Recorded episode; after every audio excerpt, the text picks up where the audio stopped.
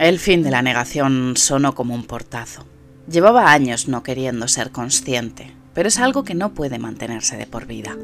Un día abres los ojos y sabes que ya no hay vuelta atrás.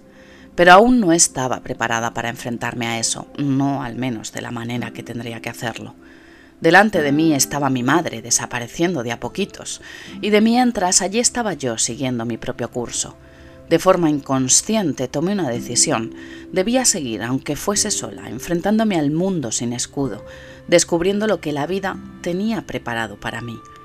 El mayor regalo que me ha hecho mi madre, y ahora quizá sea su mayor desgracia, ha sido esa forma de enfrentarse a la vida, sin miedo. Y esa primera vez que hice las maletas era una demostración de aquello. No quería renunciar a mi vida, a pesar de lo egoísta que sé que esto supone, y además necesitaba casi más que respirar, alejarme como fuese de todo aquello. Y sí, esta vez, sin ningún tipo de excusa, abrí mi siguiente etapa, la de la ceguera, una ceguera buscada. Huir, aunque defiendo a capa y espada que jamás será la solución de nada, de hecho no lo ha sido, en aquel momento fue mi solución. Es curioso porque la repetí en el tiempo y al final acabé huyendo más veces de las que me gustaría reconocer. Atrás quedarían ya los primeros ocho años de esta historia, una tercera parte de la misma. Mi nuevo destino tuvo su resultado. No verla a diario era un balón de oxígeno, la realidad seguía estando ahí, cada vez que volvía me la encontraba de frente, y los primeros años volvía demasiado. Por una parte porque venía a visitarme la culpa, por la otra porque se me olvidaba aquel escenario. Cuando la razón era la culpa, viajaba con la intención de ayudarla, de escucharla, de entenderla, de recuperarla, y lo intentaba, pero era como chocar contra una pared una y otra vez, por lo que aquellos viajes estaban inundados en frustración para las dos. Durante esta etapa la enfermedad ya había mostrado su patita, pero era como el cuento aquel de los siete cabritillos en el que el lobo teñía sus garras para parecer ser lo que no era. Este, nuestro lobo, había hecho lo mismo. Disfrazado de cierta normalidad, nos había hecho creer que nuestro nuevo compañero no era un diagnóstico aislado, la enfermedad no era la causa, sino más bien la consecuencia. En la causa estaban las decisiones, marchar de Alcalá y volver al pueblo, y los años de estrés acumulado por cuidar de nuestra existencia. Para mí todo esto era bastante contradictorio. El tema de Alcalá se me quedaba grande y me resultaba un tanto ajeno. Al final esa decisión la tomaron entre dos y yo no estaba en aquella ecuación. Pero del estrés sí me sentía responsable, aunque no acababa de encajar muy bien aquello. Yo era hija en todo esto y no entendía muy bien por qué que mi madre nos hubiese cuidado hoy tenía estas consecuencias. Aquellos reproches, en muchas ocasiones llenos de ira, estaban contextualizados en una etapa muy anterior. Era como que ahora debíamos pagar todo lo que nuestra madre había hecho por nosotros. Era como un grito de aquella madre joven, sobrepasada por su presente, que llegaba a nosotros con retraso y pidiendo responsabilidades. Al final, ella había hecho el esfuerzo, que creedme, puedo hacerme una idea de cómo fue, pero con la intención de recibir algo a cambio. No de forma consciente, nadie hace esto de forma consciente, pero tengo la cierta sensación de que ella había decidido que le había llegado el momento de recibir todo lo que durante toda su vida nos había dado. De alguna manera nos había hecho deudores de algo que sin duda es de agradecer, pero que si tenía aquellas consecuencias, si lo hubiésemos podido decidir, nos hubiésemos negado. Voy a tratar de explicarme con un ejemplo. En tu vida existe alguien que cada cumpleaños te trae un ramo de flores. Lo hace desde que naces. A ti te encanta ese día porque sabes que en algún momento aquella persona aparecerá con tus flores. Nunca le pediste que lo hiciera, pero era tan bonito que esperabas que lo hiciese siempre. Y un día aparece sin avisar bastante enfadada y te pide que le devuelvas todas las flores que te ha dado. Aquellas flores ya no existen, se fueron marchitando y lo único que podrías ofrecerle es una flor seca de cada ramo que cada año guardabas con mucho mimo. No le vale y sigue exigiéndote que le des aquellos ramos. Tú al principio tratas de explicarle la imposibilidad de lo que te piden, no puedes hacerlo, es materialmente imposible. Pero insiste cada año, cada cumpleaños vuelve a aparecer solo para exigirte las flores que te había dado. Se muestra alegre, triste y finalmente enfadada siempre que comienza esa conversación, y es muy doloroso verla así. Tú intentas remendar como sea aquello, pero es como que no sirviese de nada. Su fin es conseguir las flores y eso no puedes dárselo. Aquella persona no acepta lo que le dices ni nada de lo que intentas y te hace sentir bastante en deuda con ella. Al mismo tiempo que a ti te pide las flores, se las pide a otros con los que también hizo lo mismo. Y cuando te cuenta el episodio, tú intentas hacerle ver que no es posible lo que pide, que ella entregó aquellos ramos y nunca podrán volver, esto empeora la situación contigo. Bastante tiene con aguantar que tú no le des sus flores para que encima protejas a los demás. Y acabas por enfadarte. Gracias por las flores, le dices, pero la penitencia es desorbitada. Yo también me acabé enfadando. Mi madre al final me estaba exigiendo que le devolviera todo lo que había hecho por mí, y que ya que eso no era posible tal cual, esto después de años, que lo hiciera de una única forma, odiando, tanto como ella lo hacía, a mi padre.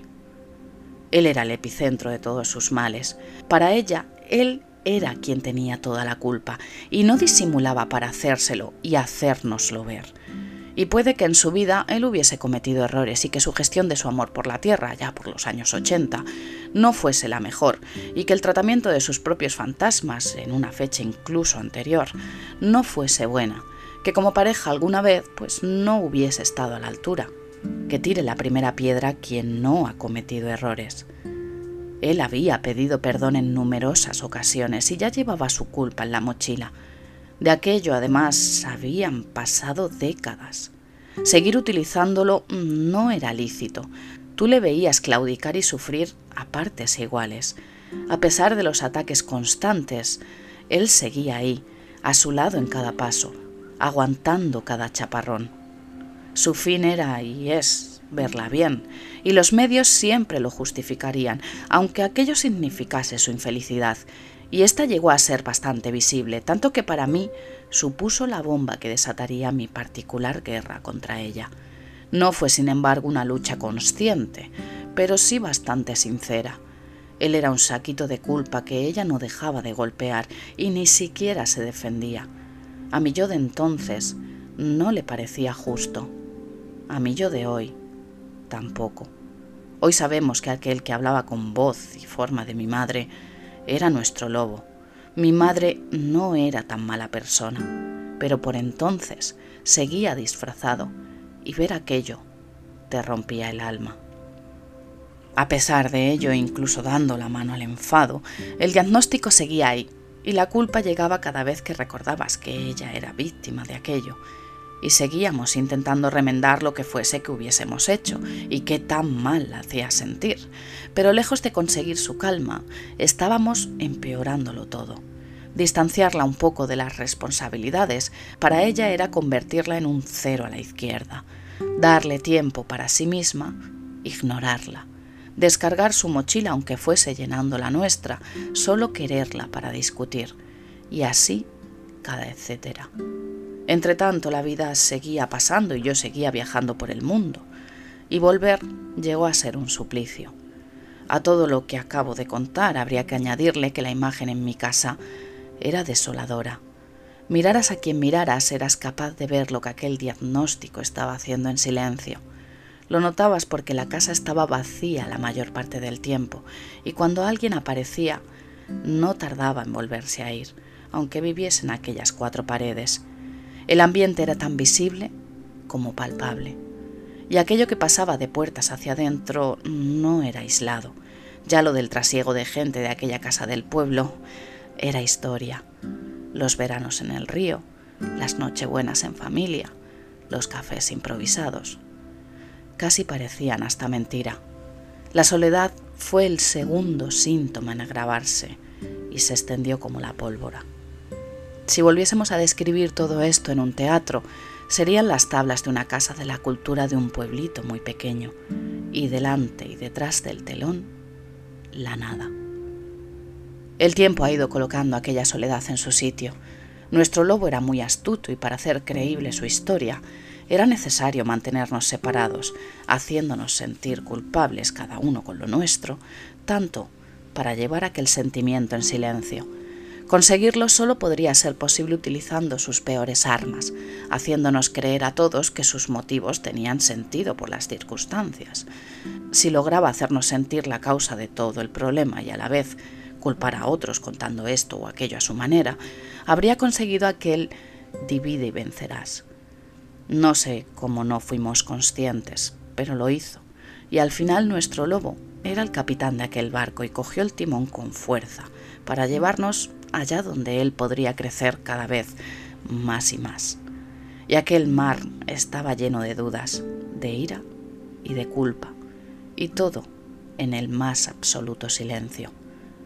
Durante toda esta etapa de ceguera impuesta, aprendí algo. Mi vida era mejor sin ella. La mayor parte del tiempo ni siquiera era consciente de que eso era así, pero era evidente. Salir de aquel círculo llenaba de vida al resto, y los años no iban pasando en balde. El cansancio que producía aquella desesperanza, aquella frustración, aquella tristeza, ya no era soportable. Así que relegué el estado de mi madre y su dolencia solo tocaba a mi puerta en muy contadas ocasiones. Lo que aquel lobo ocasionaba, sin embargo, era que el enfado creciera y creciera sin mesura. Tenerla delante bastaba para enfurecerte. Hoy soy consciente de que era un error, pero durante aquellos años tenía mis razones para odiarla, y por ello, poco a poco, la ceguera dio paso a la rabia. Hubo un tiempo en el que ya no quería escucharla, ni siquiera tenerla cerca. Cuando eso pasaba, en el espejo estaba la peor parte de mí. Ya no disimulaba y encontrarme con ella era un grito de basta. Hoy me duele como pocas cosas lo hacen, pero llegó un punto en el que todo lo malo de mi vida, o así lo creía yo entonces, tenía su nombre. Y aquí es donde mi lucha cambió de objetivo. Ya no buscaba su curación, buscaba la nuestra. Hoy sé que no es así. Ella es la mayor víctima de todo esto. Pero en aquel tiempo el lobo estaba disfrazado y sus motivos para no dejarnos vivir eran reproches constantes contra todo lo que alguna vez habías querido en la vida. El primero fue mi padre, pero con el tiempo ya no tenía miramientos con nadie. Todos, absolutamente todos los que fueron y eran parte de su vida y por ende de la tuya, eran los verdaderos culpables. Aquella soledad había sido creada de forma artificial, pero era tan real como la vida misma. Cabe recordar que ella, para ella, nunca estuvo enferma, por lo que en su versión jamás encontrarías ni un ápice de enfermedad, ni siquiera un síntoma. De su boca solo salían sapos y culebras. Y lo que te contaba hacía de tus vivencias, de los tuyos y de todo lo demás, la mayor de las mentiras. Recuerdo perfectamente el día que fui consciente de esto. Fue muchos años después. Me senté a solas frente a mi baúl, aquel que tenía las piedras grandes, pesadas y picudas que había recogido en mi camino. Lo abrí, con un miedo atroz. Muchos de aquellos cantos acumulaban polvo desde hacía bastantes años, y no sabía cómo me iba a afectar. Abrirlo fue, en cambio, toda una sorpresa. Aquella primera vez no salieron mis fantasmas, pero saqué recuerdos de mi infancia, de las tardes improvisadas de compras con mi padre, de los juegos infantiles con mis hermanos llenos de trastadas, de los veranos en el pueblo al calor de mis abuelos, de las aventuras con mis primos, de las noches en casa de mis tíos. Recordé de repente quiénes eran para mí aquellas personas que ahora nadaban en el lodo que aquella enfermedad había creado tras años de tormentas continuas, Sentí el amor que aquellos recuerdos desprendían, la felicidad que había en cada una de aquellas imágenes, y sin quererlo, ni siquiera pretenderlo, desperté.